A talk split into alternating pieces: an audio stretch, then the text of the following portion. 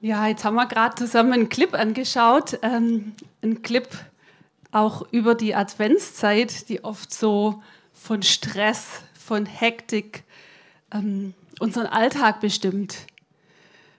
Wir haben so viele Dinge zu erledigen. Geschenke kaufen, Tannenbaum besorgen, Plätzchen backen und bei Instagram posten. Und dann gibt es noch die Terminsachen, kennt ihr bestimmt auch zum Jahresende. Dinge, die noch unbedingt in diesem Jahr erledigt werden müssen. Steuererklärung noch schnell fertig machen, Autoversicherung, Stromanbieter wechseln, Verträge abschließen, so Dinge, die nicht so aufzuschieben sind. Ja, wie komme ich mit all diesen To-Dos und Terminen klar? Es gibt da was, es nennt sich Terminkalender. Bei mir ist das mein Smartphone. Kennt ihr bestimmt auch alle. Einen Terminkalender, damit wir möglichst keine Termine vergessen. Bei mir macht er manchmal auch sogar Geräusche, damit ich die ganz wichtigen Termine nicht vergesse und an die ganz wichtigen Termine denke. Ja, mein Smartphone, mein Terminkalender hilft mir, an diese To-Dos zu denken. Und bei mir ist es so, ich weiß nicht, ob es bei euch auch so ist, ich sehe auch die Termine von meinem Mann, ich sehe auch die Termine von, meinem, von meinen Kindern. Und sämtliche Termine, die auf mich warten oder die ich koordinieren muss. Vielleicht habt ihr auch so einen Terminkalender, vielleicht in der Form von eurem Handy, vielleicht aber auch noch in der Form von Papier oder vielleicht habt ihr auch noch einen Kalender in der Küche hängen, der auch noch Termine präsentiert der Kinder, wo vielleicht auch jeder seine Termine selbst eintragen kann. Mir hat kürzlich jemand erzählt, wie sein Smartphone bzw. sein ähm, Computer die digitalen Termine gelöscht hat. Und er war so dankbar, dass seine Frau noch einen Papierkalender in der Küche hatte an der Wand und er manche Termine über diesen Kalender noch nachvollziehen konnte und wieder eintragen konnte. Ja, so ist es mit der Technik. Ja. Die Frage ist, wer bestimmt meinen Kalender? Wer bestimmt deinen Kalender? Wer bestimmt meine Zeit? Ist es vielleicht der Chef, der ständig mit neuer Arbeit kommt, der ständig mehr Verantwortung erwartet von mir? Die Überstunden werden immer mehr und der Urlaub, der Jahresurlaub sammelt sich an und ich kann ihn gar nicht nehmen. Oder ist es die Schule oder das Studium? Ich komme aus dem Lernen nicht mehr raus. Eine Klausur kommt nach der anderen. Ich denke gerade, ich bin fertig und dann kommt noch mal ein Lehrer und kommt, sagt, er muss da auch noch schnell eine Klausur schreiben, eine Arbeit schreiben. Oder sind es vielleicht die wöchentlichen Termine, die wir oft auch haben, auch mit den Kindern. Wir fahren sie von A nach B zum Musikunterricht, zum Sportunterricht. Oder jetzt in der Vorweihnachtszeit gehen wir zu ihren Aufführungen und schauen ihnen zu, was sie tun. Oder sind es Elterngespräche oder Aktionen, wo wir die Kinder unterstützen, damit sie Geld fürs Schullandheim sammeln? Oder ist es der Partner? Die Frage ist, wann hat wer Zeit? Wo finden wir gemeinsame Zeit? Und da gibt es auch noch die Freunde. Wo finde ich Zeit für Beziehungen? Wo finde ich Zeit, gemeinsam Zeit zu verbringen, zu feiern? Dann haben wir die Gemeinde. Ich bringe mich ehrenamtlich ein. Ich leite eine Kleingruppe. Ich leite einen Treffpunkt. Ich möchte Zeit auch mit Freunden aus der Gemeinde verbringen. Oder ich habe meine Hobbys. Ich gehe in einen Verein.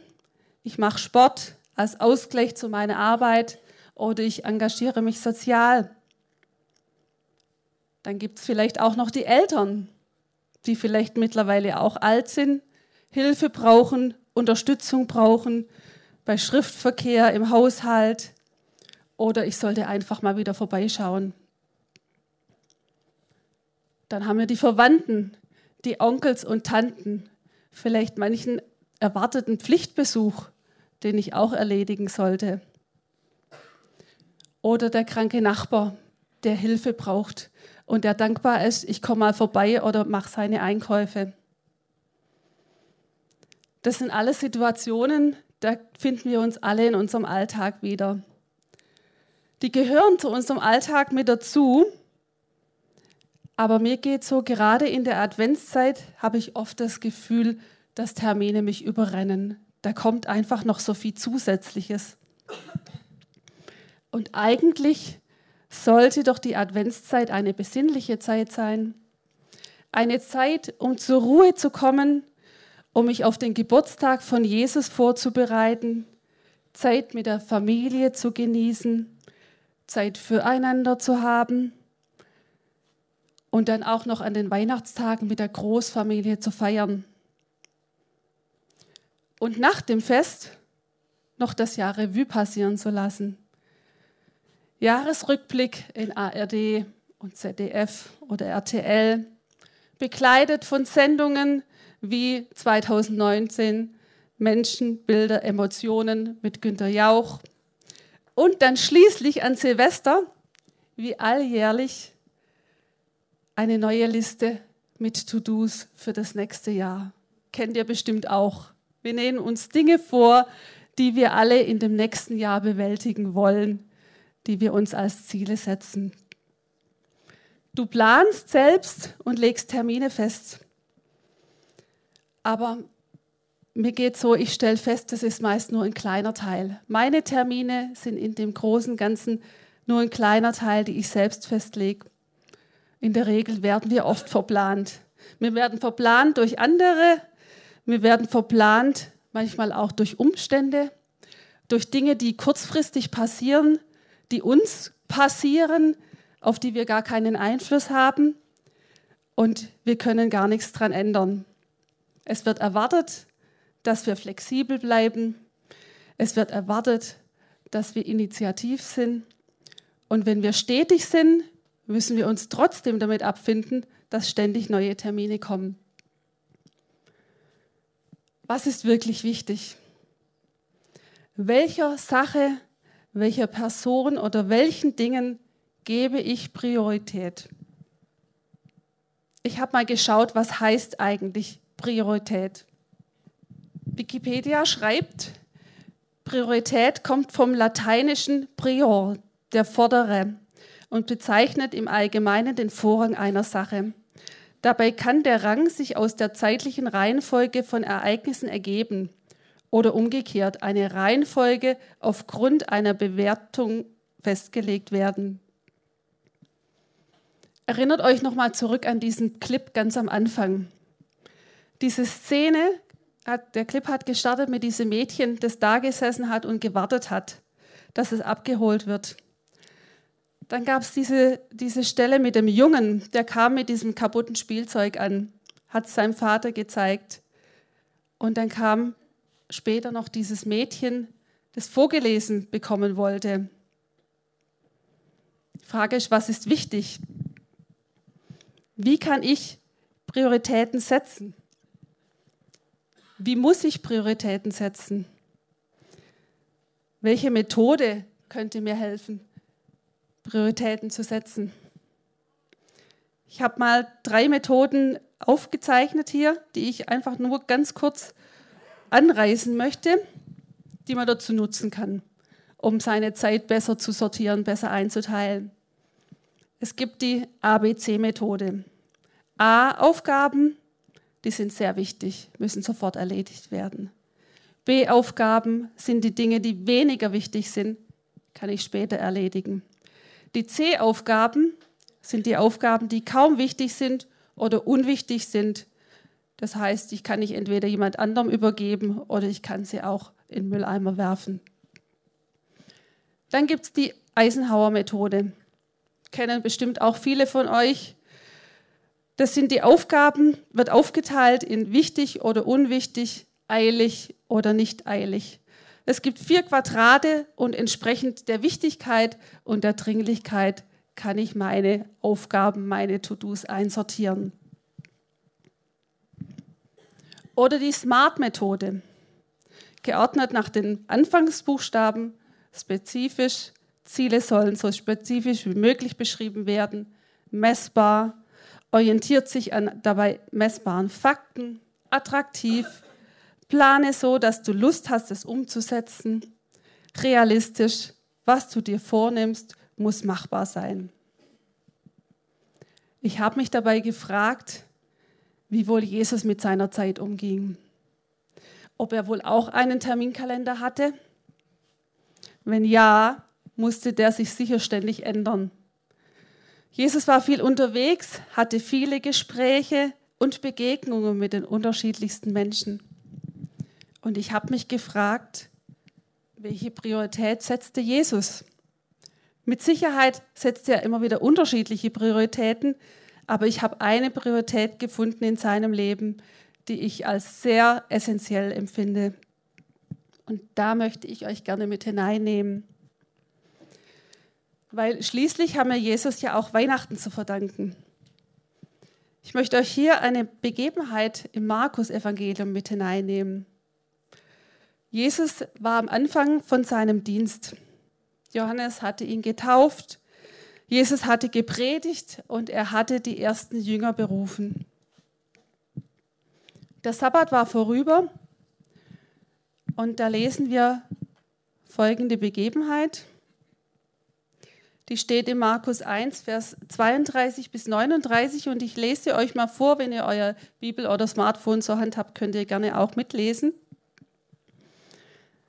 Als es aber Abend geworden war, als die Sonne unterging, brachten sie alle Leidenden und Besessenen zu ihm. Und die ganze Stadt war an der Tür versammelt. Und er heilte viele, die an mancherlei Krankheiten leidenden waren. Und er trieb viele Dämonen aus und erlaubte den Dämonen nicht zu reden, weil sie ihn kannten. Und früh morgens, als es noch dunkel war, stand er auf und ging hinaus und ging hin an einen öden Ort und betete da selbst. Und Simon und die mit ihm waren, gingen ihm nach. Und als sie ihn gefunden hatten, sagten sie zu ihm, alle suchen dich. Und er spricht zu ihnen, lasst uns anderswohin in die nächsten Flecken gehen, auf dass ich auch da selbst predige, denn dazu bin ich ausgegangen. Und er predigte in ihren Synagogen in ganz Galiläa und trieb die Dämonen aus. Was war die Anfangs Ausgangssituation? Es waren viele Menschen, vermutlich ein richtiger Massenauflauf an Menschen. Die Gassen waren eng, die Häuser waren klein und die Menschen versammelten sich auf der Straße. Wir haben gelesen, die ganze Stadt war an der Tür versammelt. Das müssen wirklich viele Leute gewesen sein. Jesus, er stand im Mittelpunkt. Jesus, er hatte alle Hände voll zu tun. Wir lesen, er heilte viele Krankheiten, verschiedene Krankheiten, befreite von Dämonen. Ständig kamen weitere Menschen aus allen Ecken, drängten zu Jesus. Vielleicht bedrängten ihn auch manche. Alle wollten gesehen werden, mit Jesus sprechen und vor allem geheilt werden. Sicher war das für Jesus anstrengend. Er war Mensch. Ständig im Mittelpunkt zu stehen, Fragen zu beantworten, zu heilen. Was tut Jesus? Er bleibt nicht im Mittelpunkt. Er bleibt nicht in dem Genuss der Aufmerksamkeit. Er bleibt nicht im Erfolg. Er bleibt nicht im Ich bin gefragt und alle wollen mich. Jesus trifft eine Entscheidung und setzt folgende Priorität. Er steht früh am Morgen auf und geht bei Sonnenaufgang aus der Stadt hinaus und sucht einen einsamen Ort. Einen Ort, an dem ihn nichts ablenkt. Keine Sache, kein Ding, kein Mensch und keine To-Dos. Er macht sich bewusst auf, um Zeit mit seinem Vater zu verbringen um mit ihm zu sprechen. Das ist ihm wichtiger als alles andere. Er lässt alles stehen und liegen. Vermutlich verabschiedet er sich nicht einmal. Und wir lesen, dass Simon ihm nachgegangen ist. Die Jünger sind ihm nachgegangen. Und selbst da findet Jesus kaum Ruhe. Die Zeit mit seinem Vater ist sehr umkämpft. Er erntet Unverständnis von seinen Jüngern. Sie gehen ihm nach, sie laufen ihm nach und gönnen ihm diese Zeit scheinbar auch nicht. Weil sie ja so viel, weil ja so viel zu tun ist. Und vielleicht, ja, sie, sie machen ihm Vorwurf. Sie, sie machen ihm Vorwurf. Alle suchen dich. Sie wissen nicht, was er mit seinem Vater geredet hat. Aber interessant finde ich, dass er, dass er danach weiterzieht. Sein Auftrag geht weiter. Er zieht an einen nächsten Ort und geht weiter. Und diese Priorität setzt Jesus nicht nur einmal. Diese, diese Prio setzt er mehrmals. Er bricht aus aus seinem Alltag, aus seinem Tun und seinem Wirken. Er unterbricht seinen Auftrag und verbringt Zeit mit seinem Vater. Er nimmt sich raus aus seinem Umfeld, um sich immer wieder auf seinen Vater zu fokussieren. Da gibt es zum Beispiel die Geschichte von der Speisung der 5000, die wir alle kennen. Und wir lesen, als alle satt waren, lässt sich Jesus an das andere Ufer bringen, um Zeit mit seinem Vater zu verbringen. Und nach dieser, nach dieser Zeit mit seinem Vater lesen wir diese großartige, dieses großartige Ereignis, wie Jesus auf dem See geht. Oder auch im Garten Gethsemane, diese Stelle, als Jesus Angst hat. Jesus war Mensch, er hatte Angst. Er weiß, was ihm bevorsteht und er geht wieder alleine an einen Ort. Er ging ein wenig weiter und fiel auf sein Angesicht und betete und sprach, mein Vater, wenn es möglich ist, so geht dieser Kelch an mir vorüber, doch nicht wie ich will, sondern wie du willst. Ich finde es bemerkenswert und beachtlich, dass Jesus immer wieder diese Priorität in seinem Leben setzt, sich rausnimmt und Zeit mit Gott sucht.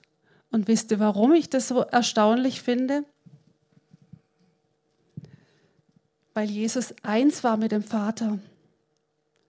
Wir lesen im Johannes, ich und der Vater sind eins. Weil er der Weg zum Vater ist. Ich bin der Weg und die Wahrheit und das Leben. Niemand kommt zum Vater nur durch mich. Und weil er den Vater sichtbar macht. Wenn ihr mich erkannt habt, werdet ihr auch meinen Vater erkennen. Wie setzt du Prioritäten? Was ist dir wichtig? Welche Prio räumst du Gott in deinem Leben ein? Zehrst du vielleicht von deinem Wissen und deiner Erfahrung mit ihm? Den Dingen, die du bereits erlebt hast oder gehört hast? Den bekannten biblischen Geschichten aus dem Alten Testament von Adam und Eva, Abraham, Noah, Josef und Mose? Den Geschichten über Jesus, die du in deiner Kindheit im Religionsunterricht oder in der Predigt gehört hast? Ich kann euch sagen, das funktioniert eine Weile ganz gut, aber nicht auf die Dauer. Denn ein Leben aus der Substanz geht an die Substanz. Ich möchte euch ermutigen, diesen Ort beim Vater immer wieder oder vielleicht auch das erste Mal aufzusuchen, in die Fußstapfen von Jesus zu treten und es ihm gleich zu tun. Wenn Gott meine Prio wird, wird seine Prio zu meiner Prio. Immer wieder aus dem Alltag aussteigen und mich beim Vater sortieren und danach mit neuem Fokus gestärkt und sortiert wieder meine Aufgaben angehen und meine Termine wahrnehmen. Und dann wird Advent zu einer Zeit der Ruhe und der Besinnlichkeit. Ich möchte euch noch eine kleine Verbildlichung reinnehmen. Ich habe ähm, vor ein paar Monaten bereits äh, im, eine ganz tolle Geschichte gelesen und da möchte ich euch einfach mit reinnehmen. Und zwar war die von einem äh, Philosophieprofessor, die er in seiner Vorlesung gemacht hat. Also ihr seid jetzt quasi die Vorlesung und ich mache diese Verbildlichung hier mit euch. Ich habe hier ein Glas und dieses Glas befülle ich mit Steinen. Ihr seht, die sind schön bunt Verschiedene Dinge sind drauf, die haben eine verschiedene Größe. Die tue ich jetzt hier mal alle rein. Was denkt ihr, ist das Glas jetzt voll? Nö, ich, es ist nicht voll. Es gibt ja auch noch Steine in kleinerer Größe. Die schütte ich jetzt da rein. Ist es jetzt voll? Nein. Ich habe jetzt hier noch Sand. Schaut mal, was der macht. Bisschen wie bei Sendung mit der Maus. Ist es jetzt voll? Fast. Stellt euch vor, dieses Glas ist euer Leben. Und die großen Steine sind die ganz wichtigen Dinge. Die großen Steine sind die Familie, der Partner, die Freunde, die Kinder, die Gesundheit, Gott, die Berufung, Jesus. Das sind die großen Steine. Und diese kleinen, diese Kieselsteine, die ich danach reingetan habe, das sind die Dinge, die weniger wichtig sind. Das ist zum Beispiel der Job, die Wohnung, das Haus oder das Auto. Sollten weniger wichtig sein.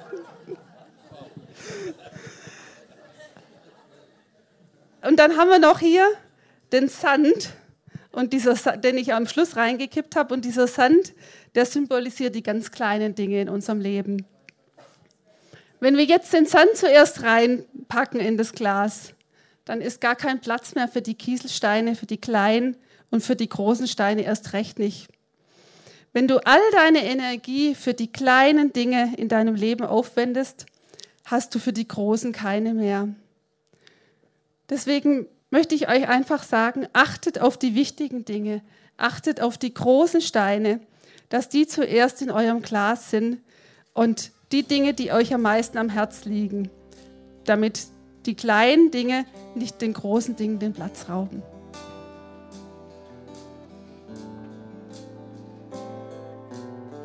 Ich möchte euch einfach ermutigen, diesen Ort immer wieder aufzusuchen. Diesen Ort beim Vater, diesen Ort der Ruhe und auch für euch herauszufinden, wo ist dieser Ort, dieser Ort, wie, wie kann ich diesen Ort gestalten, wie kann dieser Ort bei mir aussehen. Und da möchte ich euch sagen, dieser Ort kann ganz individuell sein.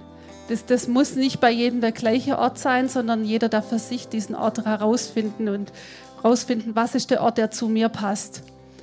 Gott hat uns individuell geschaffen, deswegen kann dieser Ort völlig unterschiedlich aussehen. Und lasst euch da auch nicht unter Druck bringen, wenn der Ort bei einem anderen ganz anders ist, sondern findet für euch den Ort raus, der zu euch passt. Aber ich möchte euch einfach Mut machen, diesen Ort zu entdecken in eurem, in eurem Alltag und diesen Ort immer wieder aufzusuchen, abzutauchen an diesen Ort, in diese Nähe beim Vater und beim Vater aufzutanken, um dann wieder frisch fokussiert in euren Alltag einzutauchen.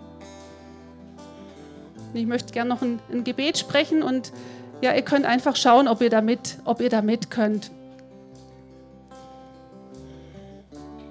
Danke, Jesus, dass du uns den Vater gezeigt hast und dass du den Vater sichtbar gemacht hast. Danke, dass du uns in deinem Wort so viele Dinge zeigst äh, und so viele Wege aufzeigst. Und ich danke dir für diesen aufgezeigten Weg, diesen Ort beim Vater immer wieder aufzusuchen. Und ich bete, dass du uns in unserem Alltag immer wieder an diesen Ort erinnerst und uns immer wieder daran erinnerst, auszusteigen aus dem Alltag, aus den Terminen, aus den Dingen, die uns überfordern und die uns stressen, aus der Hektik und diesen Ort beim Vater zu suchen. Und ich danke dir, dass dieser Ort beim Vater die Quelle für unser Leben ist. Und ich bete, dass diese Quelle, dieses frische Wasser uns wieder neu erfüllt und neu umsprudelt und dass wir an diesem Ort gestärkt in unseren Alltag wieder gehen. Vater, ich bete, dass du uns segnest mit Begegnungen mit beim Vater, mit Begegnungen mit dir. Danke, dass du ein Gott bist, der Beziehung liebt und der Gemeinschaft mit uns haben will. Danke, Jesus, dass du diesen Weg frei gemacht hast. Amen.